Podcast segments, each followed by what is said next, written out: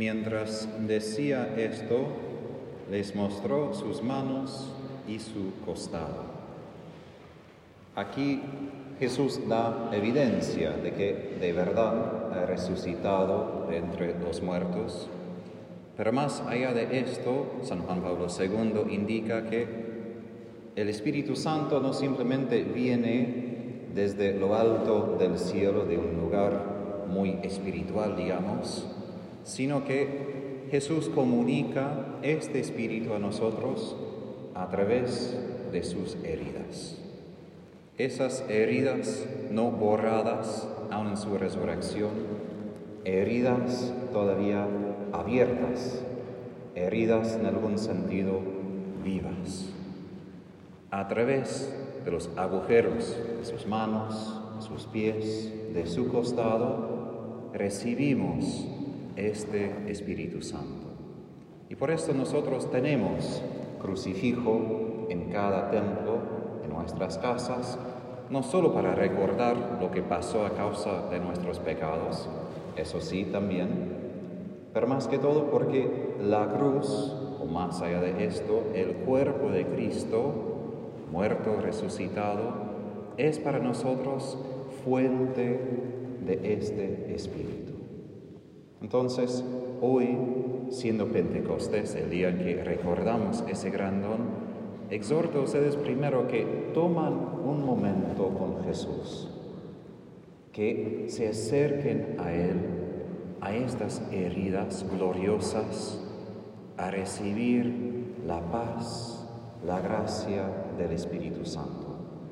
Porque hoy no celebramos simplemente una idea, no simplemente recordamos lo que pasó hace dos mil años en el cenáculo con los apóstoles, lo que celebramos hoy es el evento mismo. En algún sentido, Dios ha hecho una máquina de tiempo, que es la misa, para que estemos presentes a la realidad de lo que pasó hoy. Y Dios quiere no simplemente que sepamos algo del Espíritu Santo o que tengamos lindas ideas o doctrinas sobre Él, sino contacto íntimo para que podamos vivir en esa intimidad, con un vínculo muy cercano con el Espíritu Santo. He repetido varias veces en varios homilías, pero la persona divina más cercana a nosotros es el Espíritu Santo. Él es quien directamente nos toca, por eso Jesús lo llama en el Evangelio de San Lucas el dedo de Dios. Él es quien toca a nosotros. Y por esto el primer trauma en toda la historia humana es el pecado, no simplemente que desobedecimos una ley, algo que Dios había dicho a nosotros, sino porque es una rotura entre nosotros y el Espíritu Santo. Hoy en Argentina se habla mucho de inflación, de dinero, pero hay otra también imagen de inflación que es la pelota cuando se infla con el aire. Y en algún sentido nosotros somos seres inflables. Debemos ser inflados con el Espíritu Santo. Y provee alguna imagen, ¿no? Los chicos si quieren jugar a fútbol no pueden jugar bien si la pelota no tiene aire. También nosotros en la vida nosotros no podemos seguir si no tenemos este aire, este aliento del Espíritu Santo en nosotros. Y todo lo que es pecado, todo lo que es muerte y sufrimiento es lo que pasa cuando somos desinflados, cuando no tenemos esa presencia de Dios en nuestras vidas y nuestros corazones. Y por esto Jesús en el Evangelio hoy dice, reciban el Espíritu Santo, los pecados serán perdonados o serán retenidos. Cuando el Espíritu Santo es presente, el pecado no existe. Y donde no tenemos el Espíritu Santo, ahí justo es el pecado.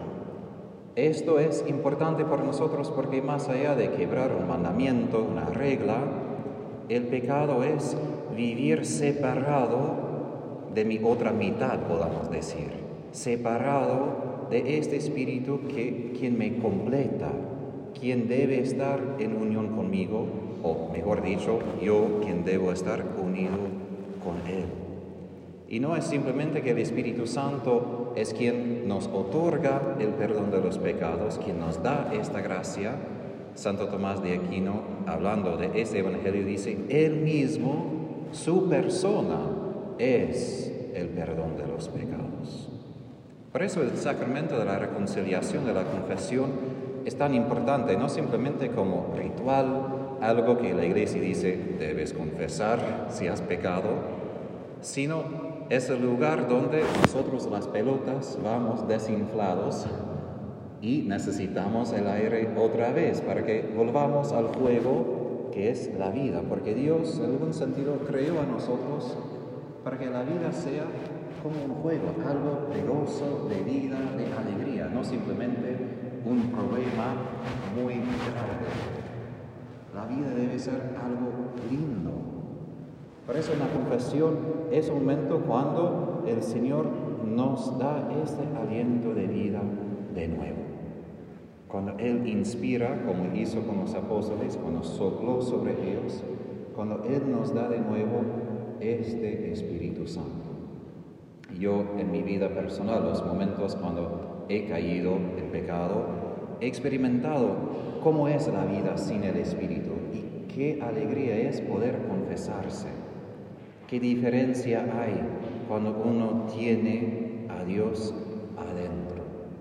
Y nosotros podemos hoy pensar que es normal que podemos confesar y normal que los pecados pueden ser perdonados, pero no fue tan fácil por mucha de la historia humana. Los judíos tuvieron que ir al templo, ofrecer toros, cabras, y esto quizás una vez al año que pudieron hacer esto para recibir perdón de sus pecados. Nosotros cuando queremos podemos acudir a recibir otra vez este Espíritu. Y esto exhorto a ustedes, cuando se acerquen a esas heridas de Jesús, para recibir ese don del Espíritu, obviamente vamos a recordar nuestros pecados. Pero el Espíritu no nos acusa de nuestros pecados como hace Satanás para que desanimemos que, bueno, no soy santo, jamás voy a tener éxito, sino el Espíritu Santo ilumina nuestros pecados solo para que pueda borrarlos y transformarlos. Y nuestra parte es dejar que Él lo haga. La mayoría de la vida cristiana no consiste en esfuerzo que yo tengo que hacerlo, sino que yo puedo decir sí a que el Espíritu lo haga en mí. Por eso cuando San Gabriel anunció a la Virgen que concebirás, la Virgen no dijo, sí, lo haré. Ella dijo que se haga en mí según tu palabra. Es decir, que nuestra parte es permitir que el Espíritu Santo tenga esa libertad a cumplir su obra en nosotros. Nuestra parte es crear ese espacio, crear el lugar donde Él tenga libertad. Obviamente no es siempre fácil porque el Espíritu Santo a veces nos conduce por caminos bien diferentes de lo que habíamos imaginado. Pero tenemos la certeza de que si nos abrimos a Él, vamos a experimentar un amor profundo, duradero y eterno. Y sabemos que al fin de cuentas es lo que buscamos. Si escuchamos en el radio las canciones, he mencionado esto antes también, si escuchamos las canciones, casi siempre hablan de amor que el hombre ha encontrado a una mujer, o el hombre se divorció de la mujer, o el hombre no puede encontrar una mujer, pero tiene que ver siempre con algún tipo de amor, o de gozo, o de tristeza. Y aun si nosotros podemos quejarnos de los vínculos humanos, Jesús provee un amor puro y duradero en el Espíritu Santo. Y nuestra parte es reconocer dónde estoy buscando este amor afuera y cómo yo puedo acudir a Jesús a recibir ese amor de Él. Y Jesús se queja de esto, a Santa Faustina también en las Escrituras habla de esto, de que muchas veces pagamos mucho para las cosas de este mundo que no satisfacen. Y Jesús gratis ofrece lo que de verdad sacia la sed de nuestros corazones, y es el Espíritu Santo. Por eso en la primera lectura escuchamos de los apóstoles, de los discípulos, congregados en oración, esperando para la venida del Espíritu Santo. Y no es por nada que estaban ahí con la Virgen. Ella quien primero en la Anunciación y también en su concepción había recibido el Espíritu Santo, imagino que ella estaba instruyendo a los apóstoles cómo prepararse, cómo abrirse a este Espíritu. Pero es de notar que ellos estaban ahí rezando y probablemente también ayunando.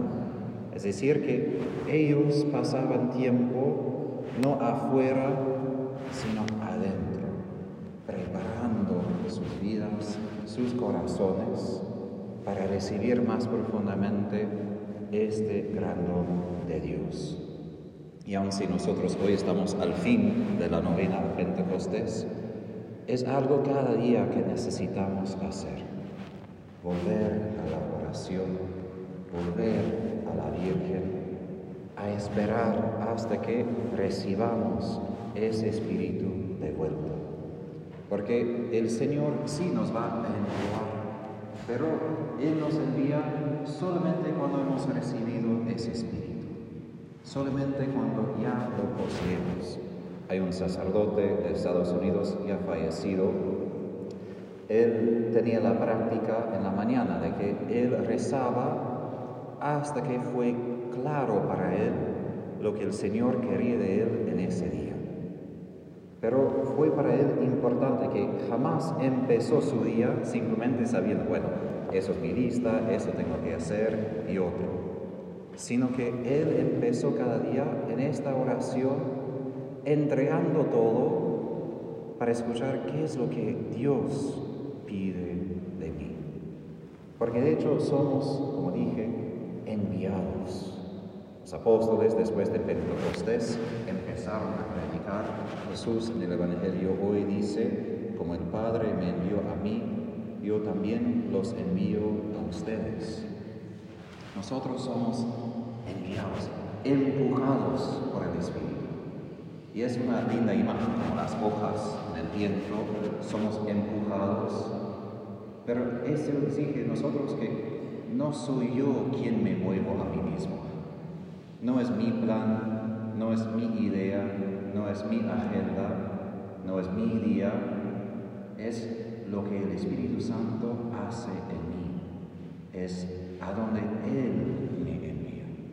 Y eso exige nosotros de ser dóciles, de reconocer, yo no soy el primero en decidir sobre mi vida, sino es Dios. Y he comentado también antes sobre fin de la misa, la traducción mejor sería, la misa terminado, ustedes son enviados. Al fin de cada misa es como lo que leemos hoy en el Evangelio. Somos enviados, no para volver a la vida cotidiana ya como era. Decir, bueno, qué interesante la misa, ojalá linda la humilía, o quizás más larga que normal, pero volvemos a lo normal y todo está bien. Sería raro en la realidad creer que hemos encontrado a Dios, hemos recibido su cuerpo y su sangre, hemos recibido el Espíritu Santo, ¿y qué hacemos? Ah, simplemente volvemos a lo normal, carne asada y felices. No tengo nada en contra de carne asada o almorzar, pero es de reconocer que en cada encuentro con Jesús somos enviados al fin y enviados con dones. Y aquí termino con el último punto que la segunda lectura, Pablo habla de los varios dones que el Espíritu Santo da. Yo como sacerdote recibo mucho agradecimiento. Gracias por tu sacerdocio, gracias por tu sí, por varios dones que el Señor me ha dado. Todo está bien. Pero mi asunto es, mi vocación es habilitar a ustedes que tengan también estos dones del Espíritu Santo para que hagan lo mismo. No es de mí importante si yo tanto tengo dones o no, lo que para mí es importante es que ustedes tengan estos dones también. Una persona un don, otra persona un don diferente. Pero cada persona tiene este Espíritu Santo y así una misión muy específica para construir el cuerpo de Cristo.